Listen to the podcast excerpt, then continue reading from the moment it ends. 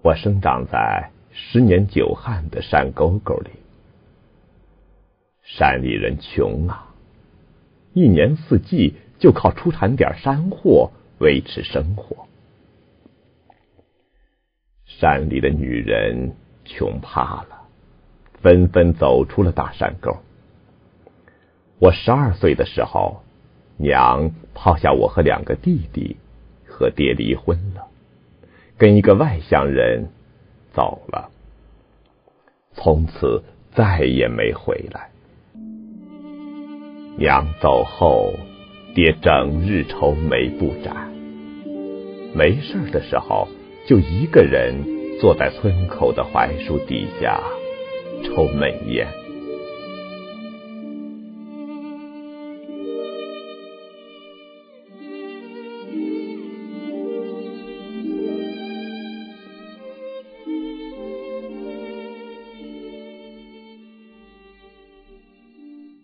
时间一天天过去了，娘没有回来，望着爹一天天苍老，我的心都要碎了。两年后的一天，我惊奇的发现，爹瘦削的面颊上好像有了一丝喜色。晚上。爹特意做了一顿只有在过年时才能吃上的猪肉炖粉条。我们知道，爹一定是遇上了啥高兴事儿。难道是娘快回来了？我小心翼翼的问：“爹，是不是娘要回来了？”爹放下酒盅，山子，你还小，你娘走了，又怎么会回来呢？看着我们兄弟仨疑惑的眼神，爹有些迟疑的说：“山子，东子。”石头，爹想和你们商量个事儿。我说：“爹，啥事儿您就说吧，我们听就是。”爹用慈爱的眼神扫视了我们一下，说：“爹，明天想给你们领家来一位新娘。”你们看，中不？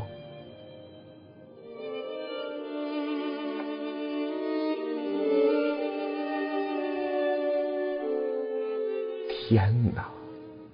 爹竟想给我们娶一个后娘！我听后脑子里嗡的一下，不言语了。在我的印象里，后娘。就是凶狠的代名词。我的同学铁柱山杏，不就是受后娘的气吗？特别是山杏，一年四季连一件像样的衣服都没有。后娘和他的孩子吃的东西总是藏起来不让他看到。这还不算，后娘还规定山杏每天放学后必须担水做饭。累的山杏一到课堂上就打瞌睡，我真怕爹要领进家门的后娘，比山杏的后娘还要可怕。东子和石头一听就哭了，我知道他们的心境和我一样。可我已经十六岁了，我理解爹的苦处，于是说：“爹，我们同意。”爹布满沟壑的脸，这才舒展开了。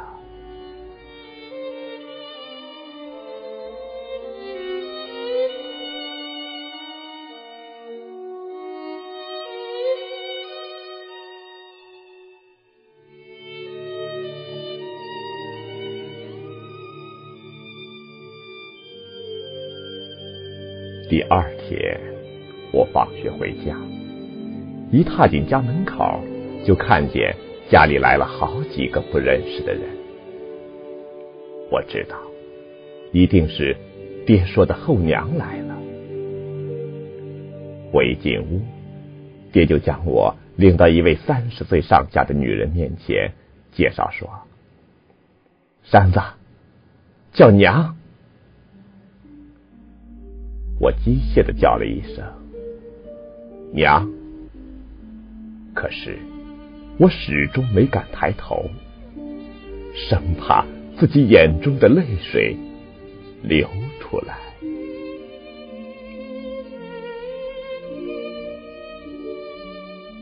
女人却亲切的抚摸了一下我的头，温柔的说。是山子吧？都长这么高了。我从他温热的掌心，倏然间感到了一种久远的温暖。抬头一看，惊呆了。站在我面前的女人，我认识。是后山我姥姥那个村的一个相貌极丑的女人，她的半边脸红紫色，活脱脱就像京剧里的脸谱。我听人家说，医学上称作太田痣，一种很难医治的皮肤病。用我们村子里的人评价她的话来说，就是。三分像人，七分像鬼。因为相貌丑陋，一直没有人敢娶她。爹怎么能将这个女人娶进门来呢？我又想起了娘，那是一个多么美丽的人呀！虽然。在我的内心深处，很不情愿有这样一个相貌丑陋的后娘，可我和弟弟们还是接受了。我不想让爹为难。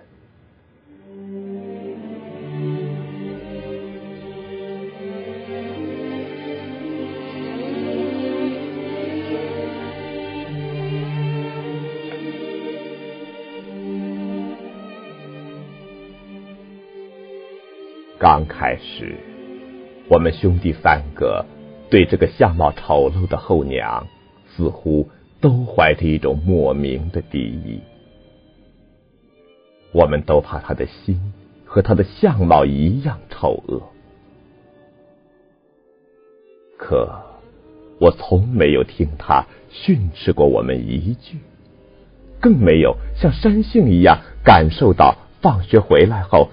担水做饭的苦恼，日子如水般过去。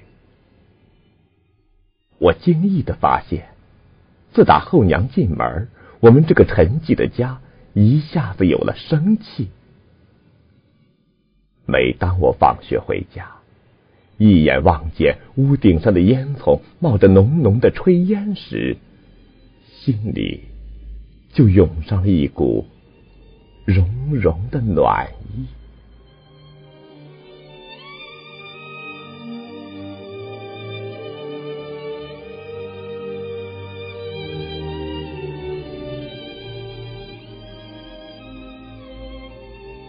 虽说后娘很能干，可我们家的境况还是没有多少改变。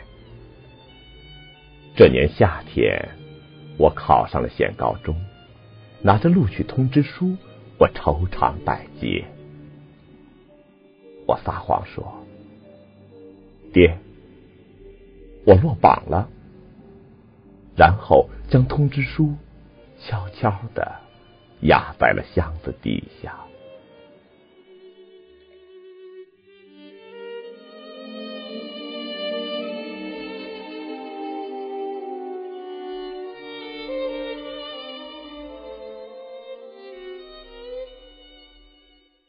没有想到，我考上高中的事儿，还是被爹和后娘知道了。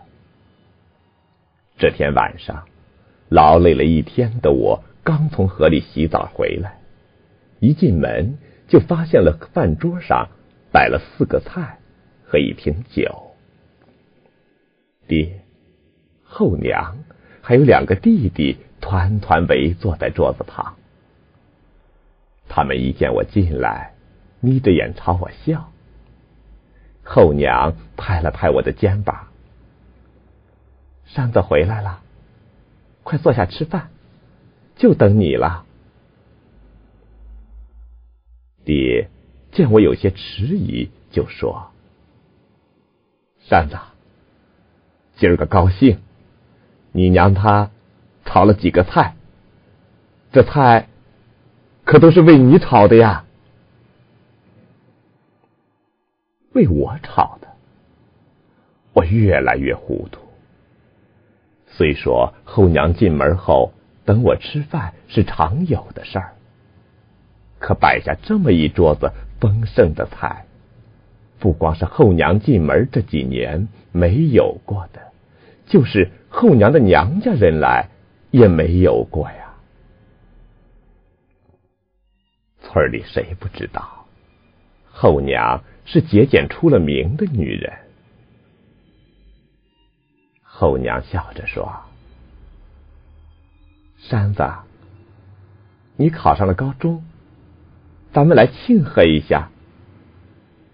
咱们家祖祖辈辈没出一个读书人。”这回，你为咱们家争了口气。怪事儿！我考上高中的事儿，家里人咋知道的？可我还是镇定的说：“爹娘，你们听谁说的？我不是跟你们说了吗？我落榜了。”后娘。有些愠怒的说：“山子，我今天早上去集市上卖山货，遇见你们学校的王校长，他跟我说，你们学校五十多名同学，只考上你自己一个，录取通知书早就下来了。这么大的事儿，你怎么瞒着你爹和我？”我知道瞒不住了，就说：“我是想，咱们家的条件不是很好，弟弟们还小，爹还常年害病。”后娘笑了，说：“就为这事儿啊？”我点了点头。后娘说：“山子，你看，这是什么？”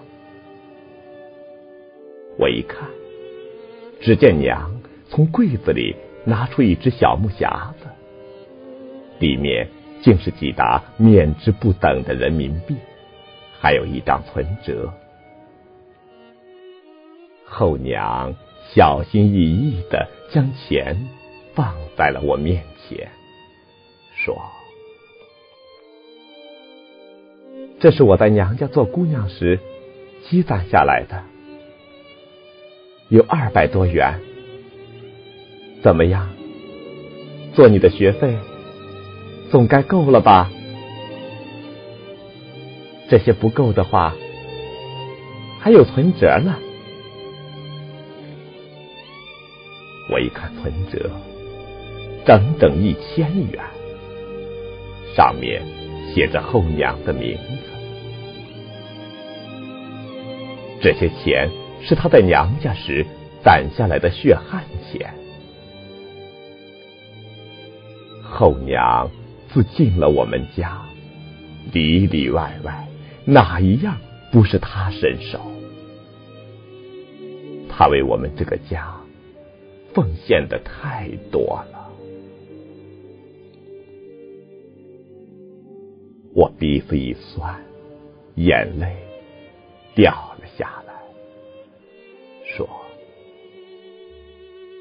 娘，这钱还是留着您自个儿用吧，我怎么能用您的钱呢？”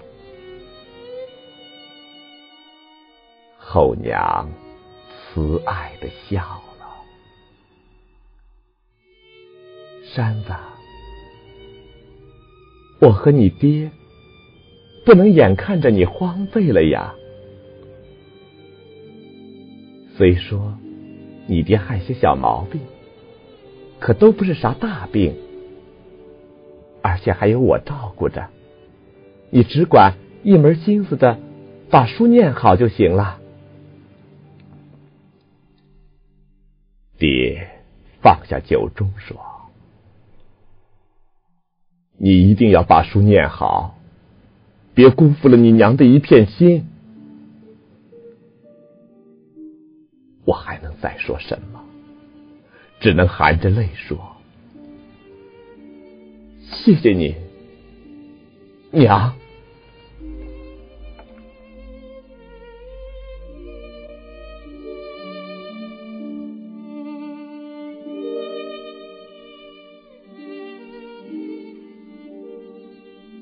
就这样，在后娘的全力支持下，我踏上了艰辛的求学之路。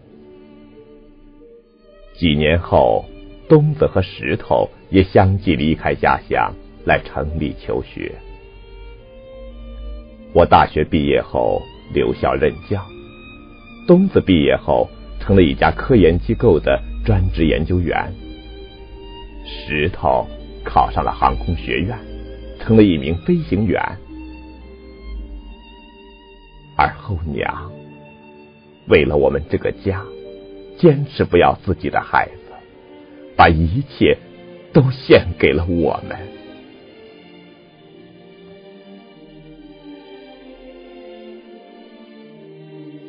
我和妻子曾几次专程回老家接爹和后娘来城里居住。可后娘总是婉言谢绝。我知道，后娘是怕自己丑，给我们丢面子呀。望着后娘一天天苍老，却依然忙里忙外的瘦小身影，我心里有种说不出的歉疚。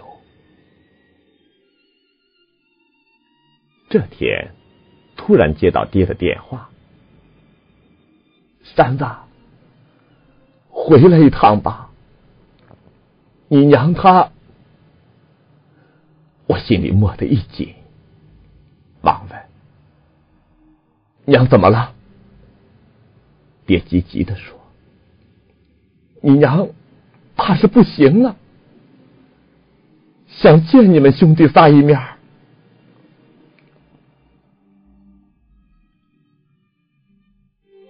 关掉手机，我捂着脸，哭坐在地上。等我赶到家门口时，白帆已经挂了出来，后娘已经故去了。我们兄弟三人先后赶到。可谁也没有见到后娘的最后一面。后娘患的是肝癌晚期，可我们竟谁也不知道。我们归家来的时候，她忙里忙外，谁也看不出她在生病啊。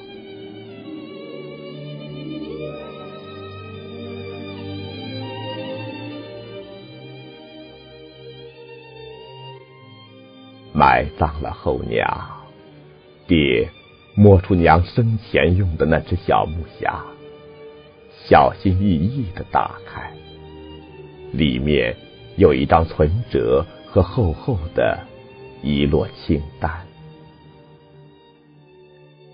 我拿过一看，存折是当年我高中时后娘拿给我看过的那张。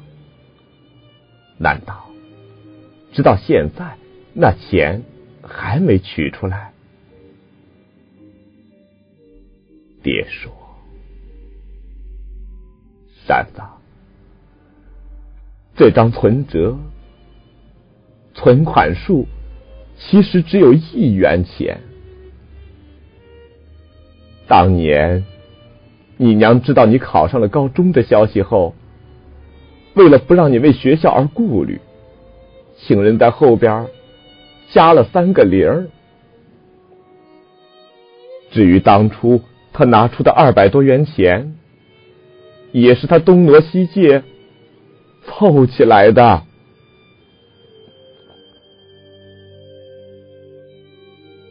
我又拿过那些清单，都是后娘在医院卖血的收条。娘啊！我一下子什么都明白了，扑倒在后娘的遗像前，任泪水长流。